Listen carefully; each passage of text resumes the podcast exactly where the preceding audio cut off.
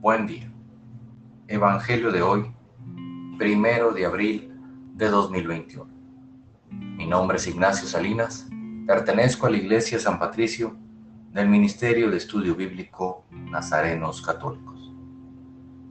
El Santo Evangelio según San Juan, capítulo 13, versículos del 1 al 15.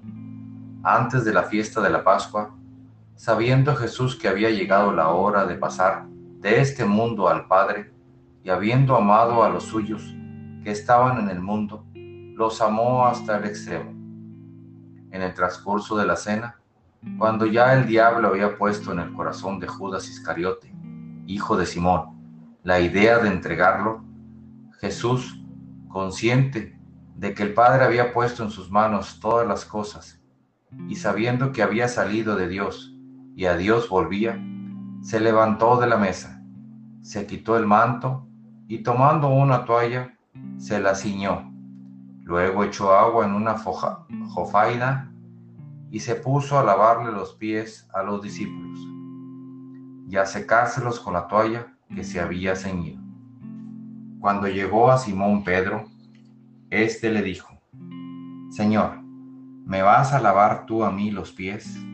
Jesús le replicó, lo que estoy haciendo tú no lo entiendes ahora, pero lo comprenderás más tarde. Pedro le dijo, tú no me lavarás los pies jamás. Jesús le contestó, si no te lavo, no tendrás parte conmigo. Entonces le dijo Simón Pedro, en ese caso, Señor, no solo los pies, sino también las manos y la cabeza. Jesús le dijo, el que se ha bañado no necesita lavarse más que los pies, porque todo él está limpio. Y ustedes están limpios, aunque no todos. Como sabía quién lo iba a entregar, por eso dijo, no todos están limpios. Cuando acabó de lavarle los pies, se puso otra vez el manto, volvió a la mesa y les dijo, comprenden lo que acabo de hacer con ustedes, y ustedes me llaman maestro y señor. Y dicen bien, porque lo soy. Pues si yo, que soy el maestro y el señor, les he lavado los pies, también ustedes deben lavarse los pies los unos a los otros. Les he dado el ejemplo para lo que yo he hecho con ustedes. También ustedes lo hagan. Esta es palabra de Dios. Gloria a ti, Señor Jesús. Reflexionemos. Este Evangelio nos enseña lo mucho que Jesús está dispuesto a dar y hacer por nosotros.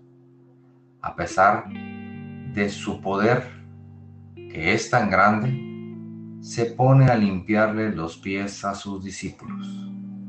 Y es tanto su amor aún sabiendo quién lo iba a entregar, no hizo nada en contra de él.